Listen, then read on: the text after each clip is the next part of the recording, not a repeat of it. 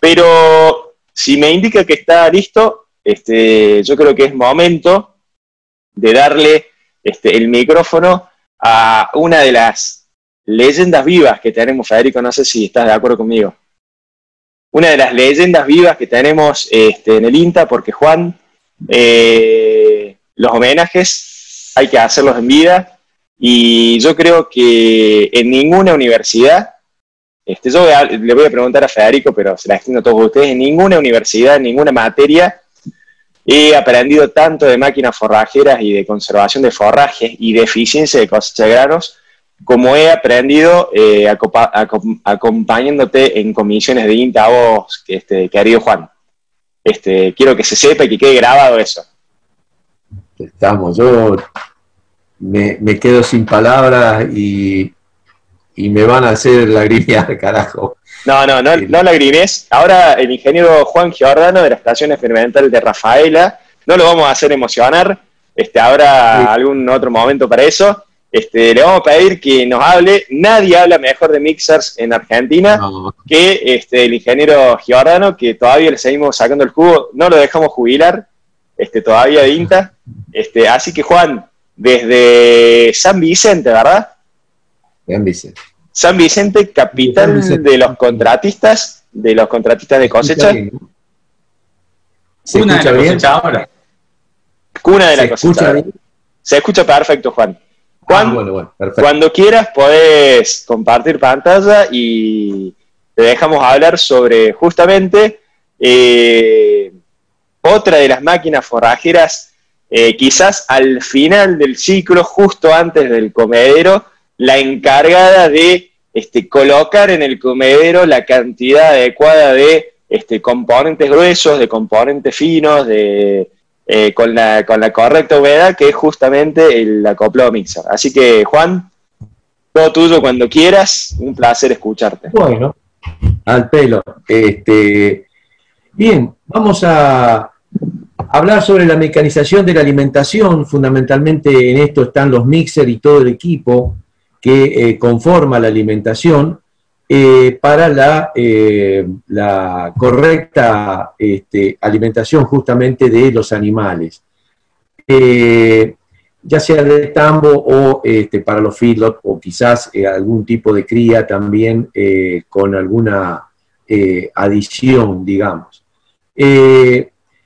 pero justamente siempre trato de hablar sobre cuáles son los, los destinatarios y cuáles son las decisiones o las competencias que tienen eh, las distintas personas que pueden trabajar con este equipo,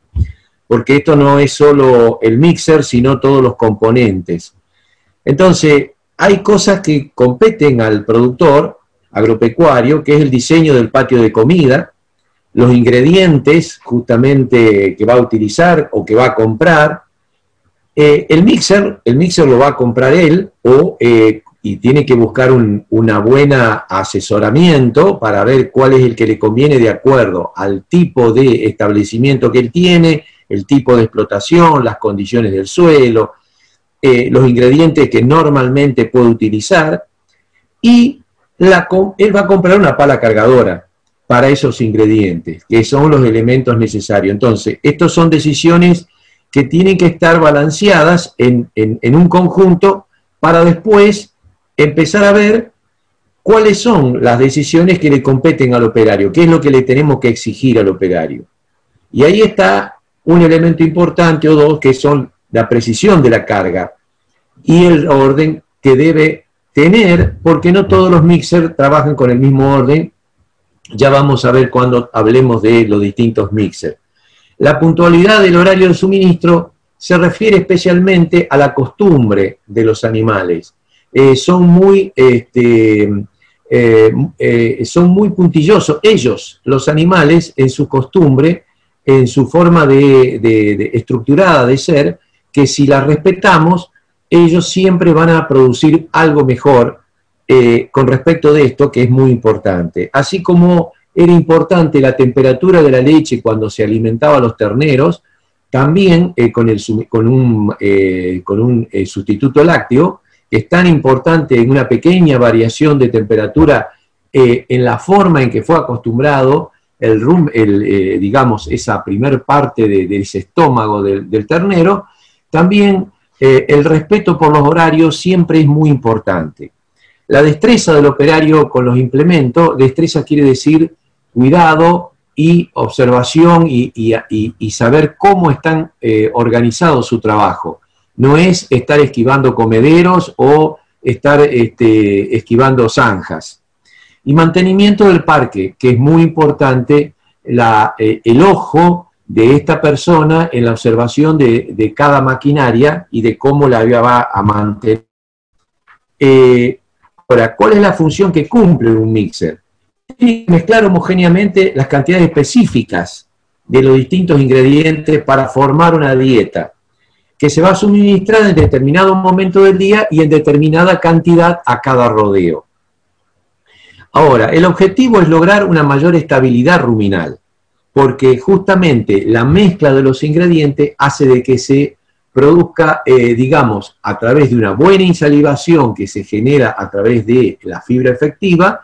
del tamaño de esa fibra, eh, la insalivación, y entonces va a producir una mayor estabilidad ruminal porque no se van a generar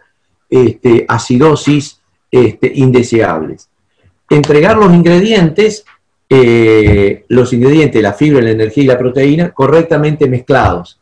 porque eso también depende del tiempo, de la forma en que lo procesemos, del orden,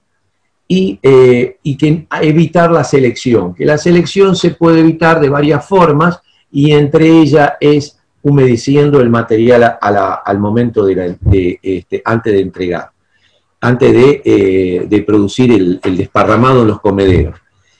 Todo esto hace a que aumente la calidad nutricional de los alimentos cuando se entrega la proporción eh, establecida de la proteína, la fibra y la energía. Ahora, los defectos no los vamos, eh, los defectos de confección de origen del rollo, del silo o de, de la forma mal acondicionado que tengamos algún elemento, no lo vamos a corregir por más que eh, hayamos mezclado correctamente. Eso eh, disminuye la productividad. Y ya que estamos hablando de estos, de las raciones y de los ingredientes, hay una diferencia a veces abismal y es lo que no debemos lo que tenemos que lograr es que haya una diferencia mínima entre lo que proyecta el nutricionista eh, y que tiene que estar eh, bien eh, informado, ya sea por el productor o haber muestreado el nutricionista y tener un dato real de cuál es la calidad de la nutrición de los ingredientes. Porque si nosotros por teléfono decimos que tenemos alfalfa, que tenemos silo de maíz o de sorgo, pero después la calidad, el acondicionado que tiene, eh, eh, en, la, posición en que está, es tan distinta a la que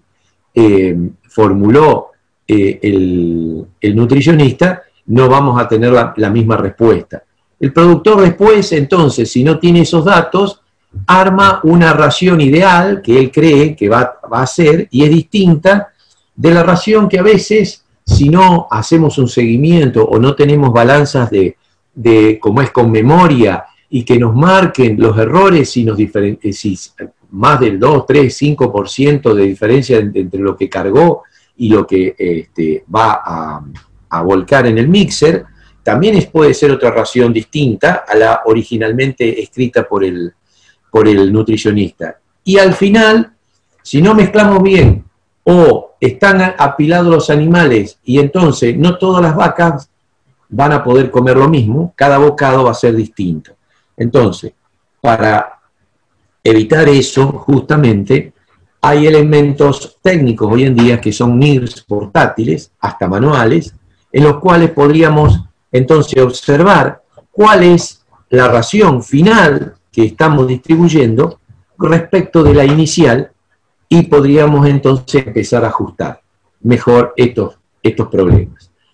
Principales ineficiencias en la tarea de alimentación. ¿Cómo se comparten las culpas o los problemas o las ineficiencias? La mala práctica en el almacenaje del heno normalmente puede ser una culpa compartida entre el dueño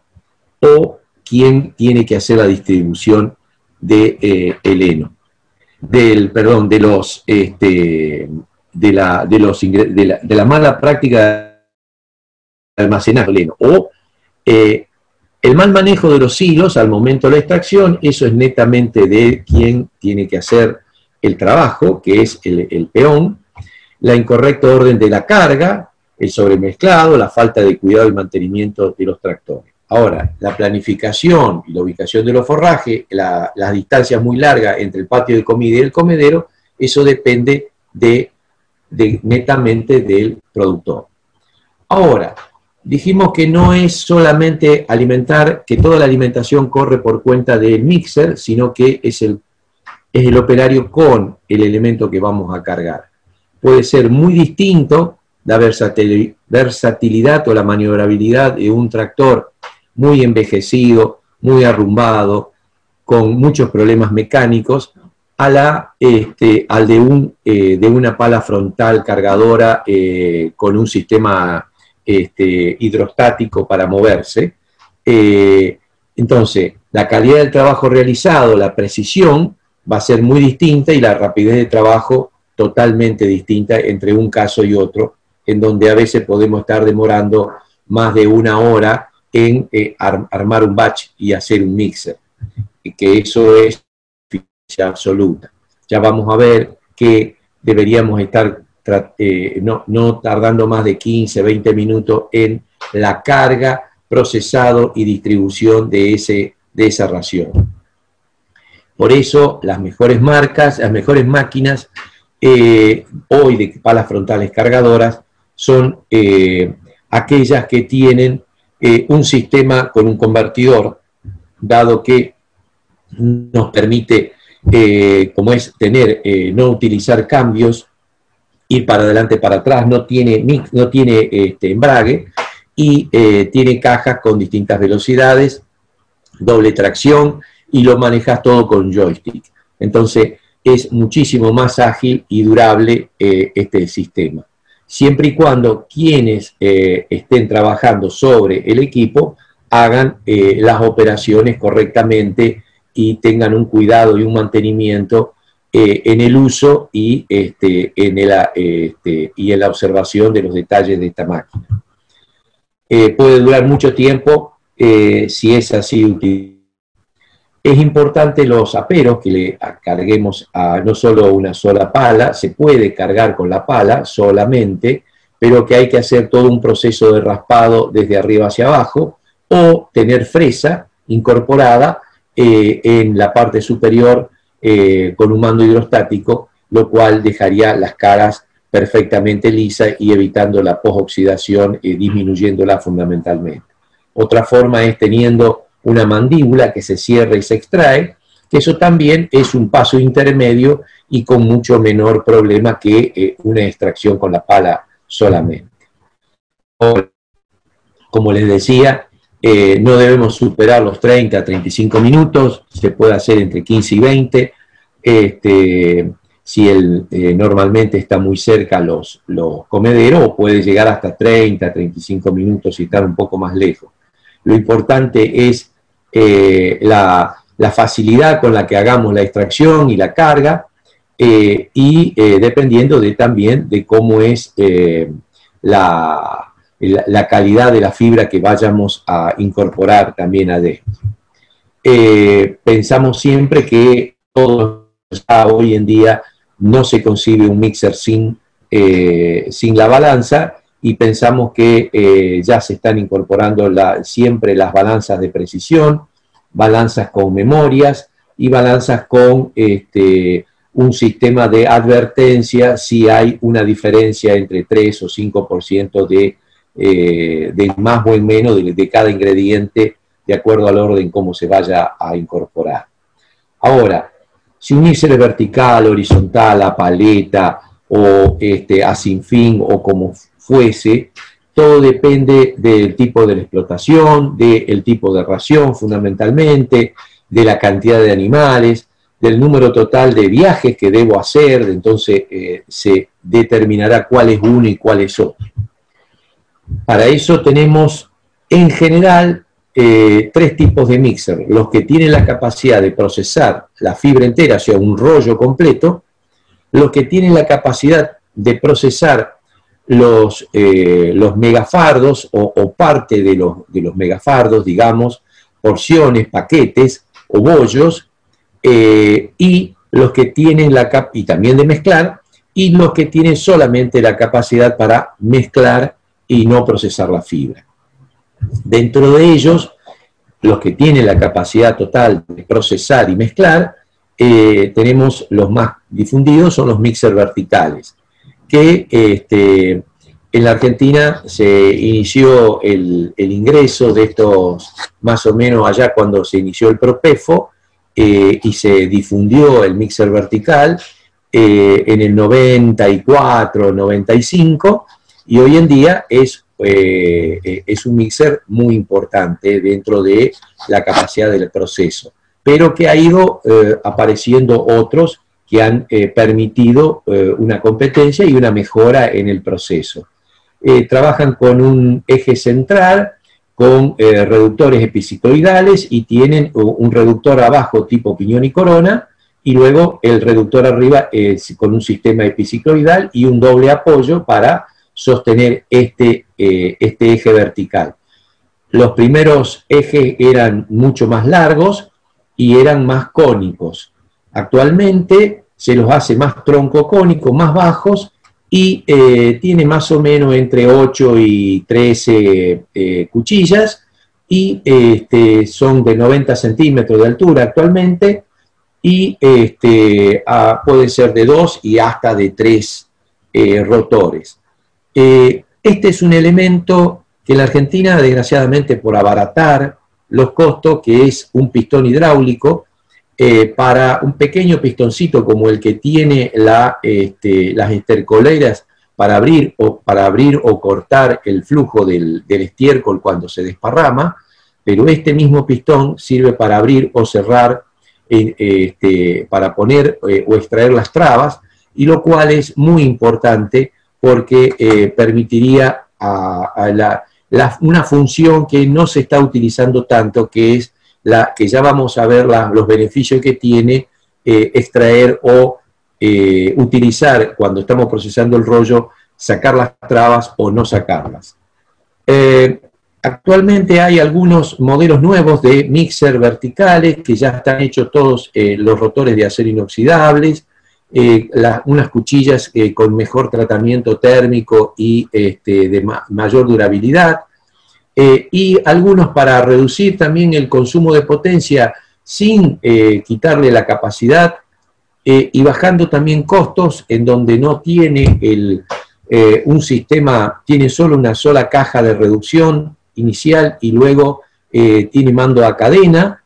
Se llama tipo Esparta porque parece una, una espada espartana eh, también permite un muy buen trabajo en la desmenuzado del rollo y con un muy bajo consumo de potencia.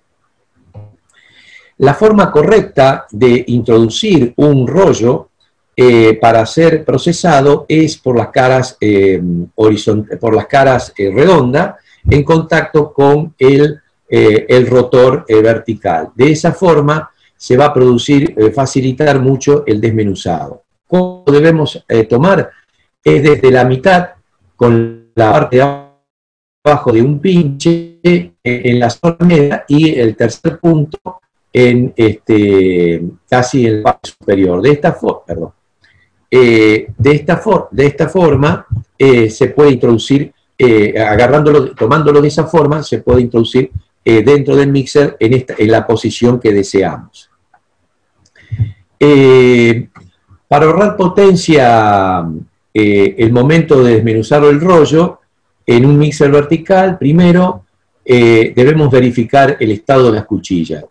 No, actualmente las cuchillas no están durando más de 400 rollos, más o menos entre 300 y 500 kilos de cada rollo. Eh, no estamos superando la estos, estos datos, siguen siendo así. Colocar el rollo dentro del mixer, por, apoyado la cara curva, retirar las trabas,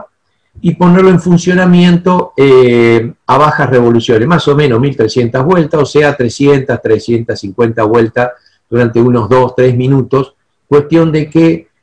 se va a comenzar a desarmar el rollo ahí adentro eh, sin mayor consumo de potencia. Luego de este tiempo, cuando ya está flojo y este, se han este, prácticamente desenrollado ese rollo ahí adentro, se colocan las trabas y se levantan las revoluciones, prácticamente casi a, fondo o 400 a tres cuartas revoluciones.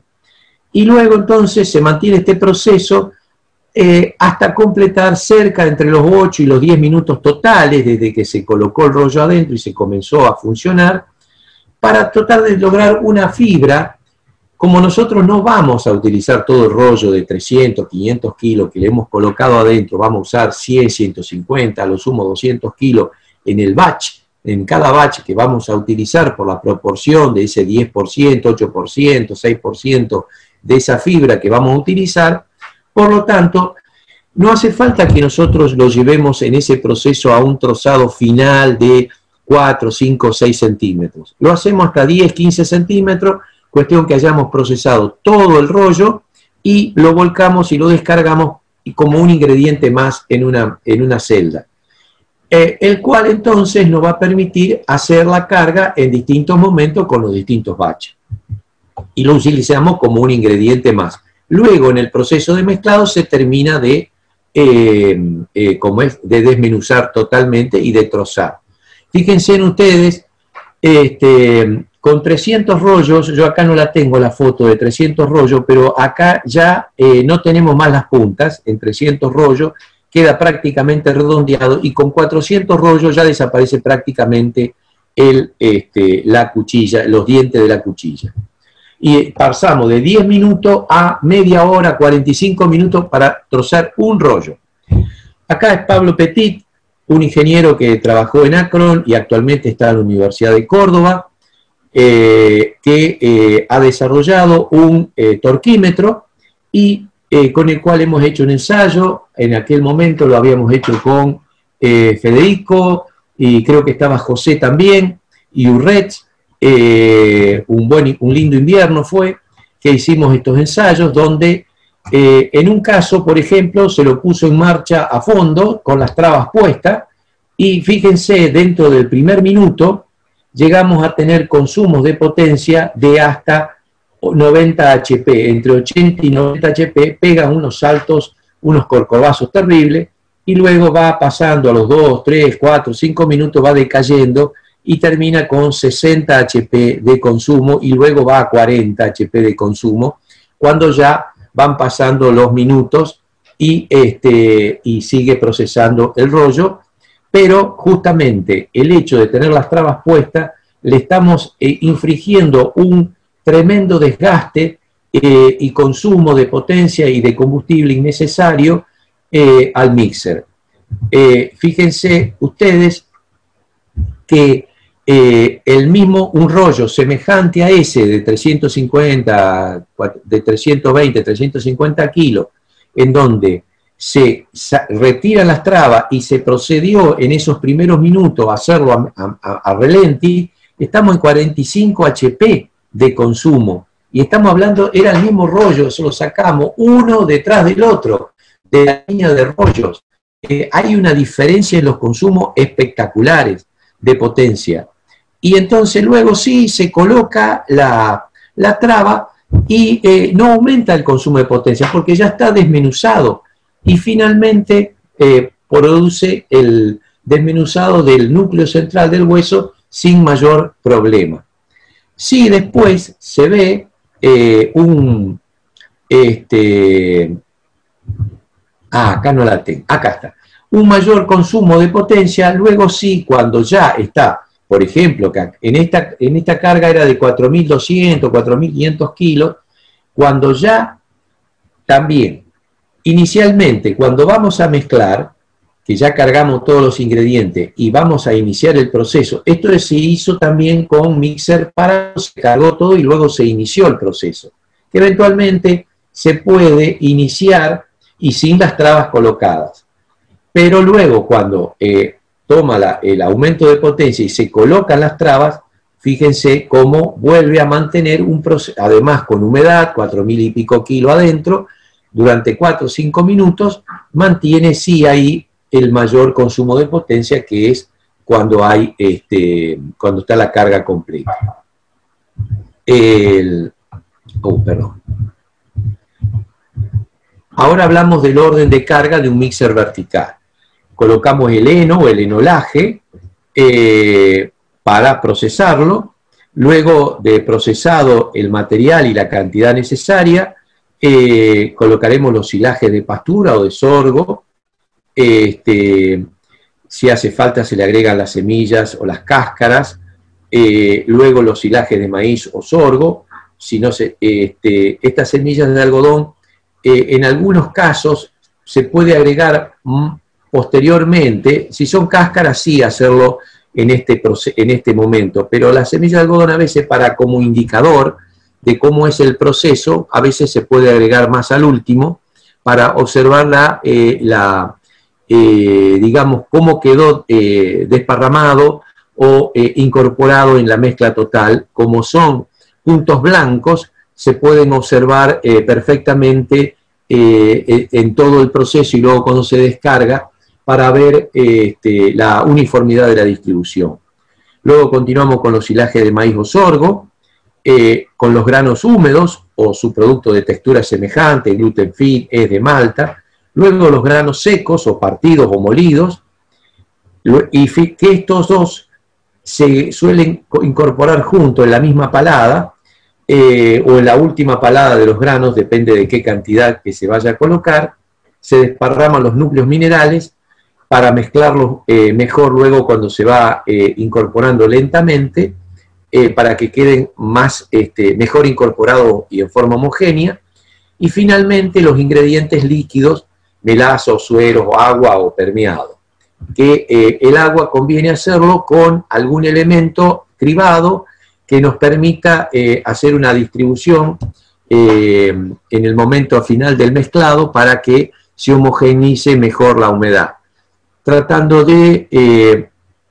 llevar a que la humedad total final de toda la ración esté en 48 hasta 52%, no más. normalmente puede ser entre 80 hasta 120 litros de agua en un valle de 4.000 kilos, más o menos puede ser eh, esa cantidad, pero todo depende de la humedad de los materiales que le vayamos a incorporar. Bueno, esto eh, es referido al mixer vertical. Luego tenemos los mixer horizontales, que eh, en este caso a paleta, que tiene, hay uno solo, que es el mixer Kinan, de nueva, de los últimos incorporados acá al país, que eh, son dos, eh, dos, pares de tres paletas eh, en disposición alterna, que arriba tienen unos brazos que oscilan y que para y tiene capacidad de procesar el rollo entero, se coloca en forma lineal a los brazos, no cruzada, parece mentira, pero las paletas van raspando por abajo y lo van rasgando y, cortando al rollo y luego en forma normal se, eh, casi cuando ya va a tener, eh, cuando queda el, hueso, digamos, la parte central del rollo, se pone en forma, este, eh, en, esta disposición lineal al movimiento de la paleta y también con las, las múltiples, tiene como 60 cuchillas en la parte inferior, le va produciendo un trozado. Ahora, la forma correcta de utilizar este mixer es totalmente, es dar vuelta al revés lo que dijimos para un mixer vertical. Se coloca primero el agua, luego se procesa el heno, se, ya eh, se coloca el rollo acá arriba, los polvos con el grano, los espellers y los silajes, finalmente los silajes. O sea, prácticamente todo al revés distinto y este, eh, hace un excelente trabajo de un trazado muy parejo entre 4 y 6 centímetros de longitud, es un muy buen laburo y hace una mezcla excelente y también procesa el rollo en 10 minutos, un rollo de 400 kilos, 500 kilos, también lo hace en 10 minutos como cualquier mixer vertical. Eh, pero como es un mixer muy pesado, muy pesado, eh, piensen ustedes que en hierro este mixer pesa casi 11.000 kilos para la misma cantidad en metros cúbicos que un mixer que pesa 4.000, 4.500 kilos de los mixer vertical, hecho en Argentina. Eh, así que no es conveniente, y después le ponemos otros 4.000 kilos adentro, así que es una barbaridad el peso, por lo tanto, eh, muchas veces se aconseja, si no se tiene un muy buen camino o los comederos muy bien dispuestos, trabajarlo como un mixer semiestático que vaya a juntar el material y luego eh, eh, la mezcla la, eh, elevamos a través de una cinta transportadora al, mixer más liviano que va a ser el, el trabajo. Sí exige que tengamos una observación, especialmente acá en esta parte, para que no queden levantadas, porque se va metiendo mugre acá abajo, porque tienen un movimiento oscilatorio, y quedan fijos arriba y disminuye el tiempo de procesado del rollo. Y también hay que ver que no se te enrollen los hilos en la parte final porque se meten adentro de los retenes y son rodamientos de casi 30 centímetros de diámetro, muy caros que te van a quedar sin grasa. Luego están los mixer que también eh, Mainero ha hecho y desarrollado muy bien eh, un mixer eh, horizontal que tiene capacidad de procesar completamente el rollo, no lleva reductor y solo trabaja con cadenas,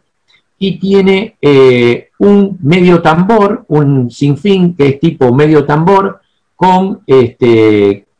con, cuchillas lineales en media luna, la otra que también son eh, sobre un eje, también las mismas cuchillas lineales en media luna, y en la parte inferior tiene una especie de sinfín con muelas eh, y eh, con una contracuchilla lineal bien ajustada. Y esto trabaja perfectamente procesando también en, en, menos de 10 minutos un rollo completo o un megafardo. Todo esto lo hemos ensayado y verificado y así ha sido. Luego vienen los mixer que tienen capacidad de procesar el bollo o los, o los partes de los, panes de fardos tenemos el mixer Zenor, que es, eh,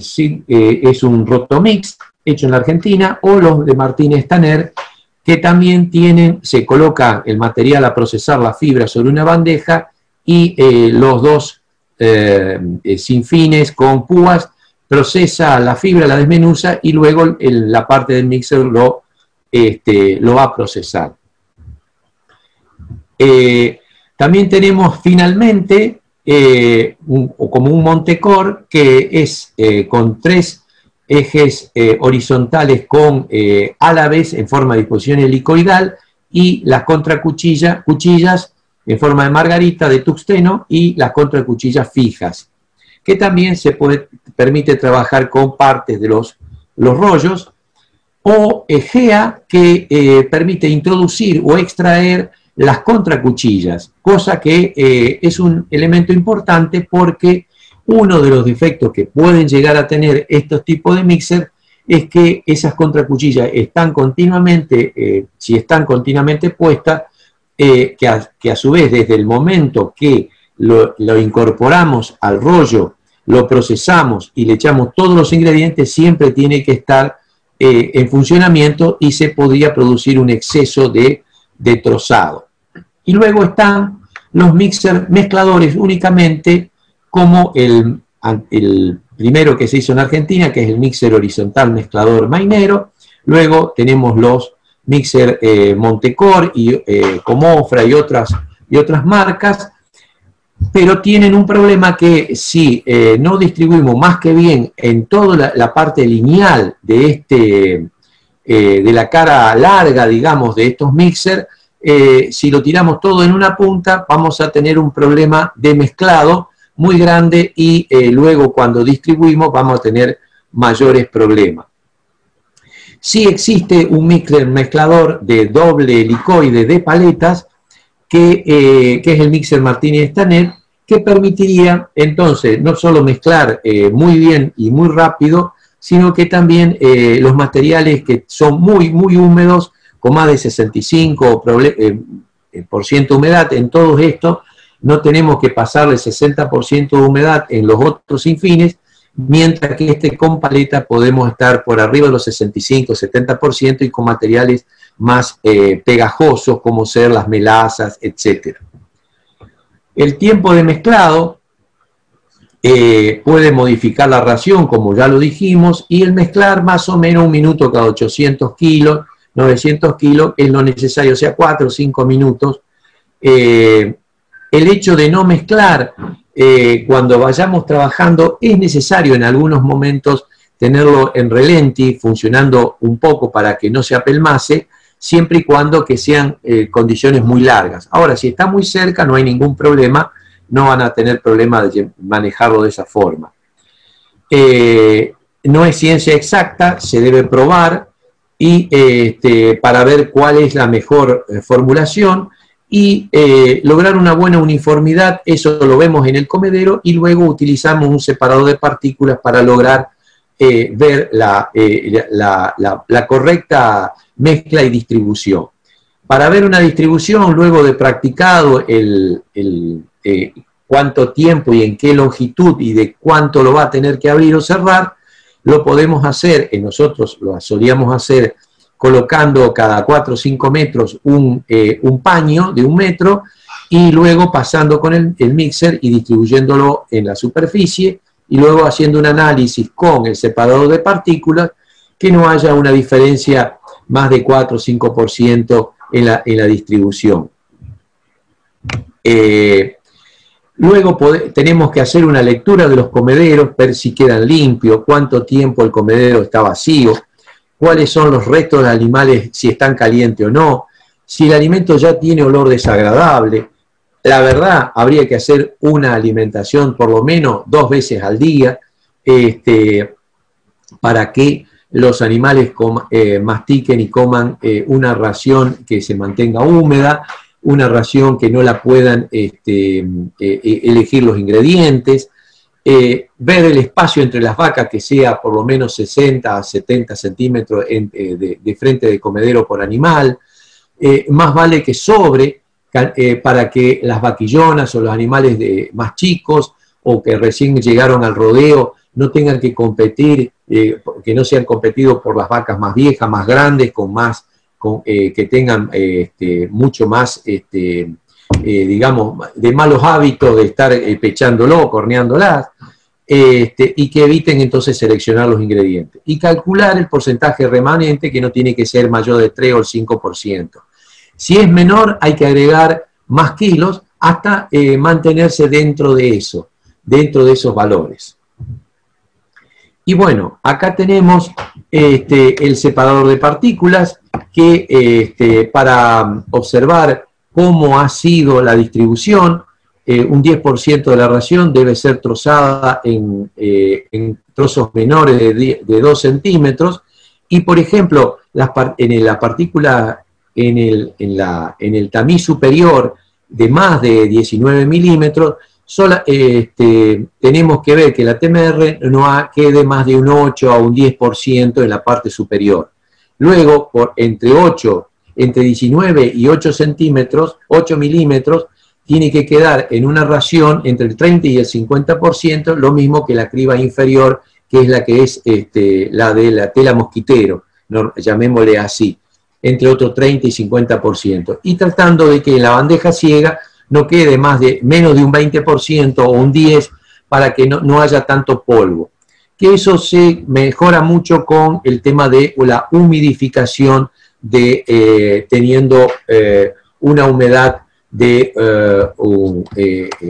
que no llegue al 40%, hasta el 50% de humedad de la mezcla, para evitar que los polvos se diseminen, más que todo sobre los comederos en la época de verano,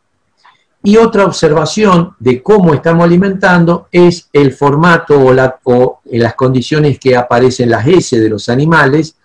Cuando estamos excedidos en materia seca, vamos a tener este, una S con un formato que parece el de una bosta de un caballo,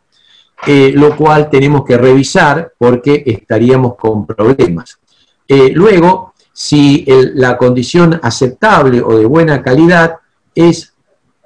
cuando tenemos el de forma de volcán, eh, es una bosta de 30, 40 centímetros de diámetro, 30 centímetros, y este, que esté blanda, pero que no eh, haya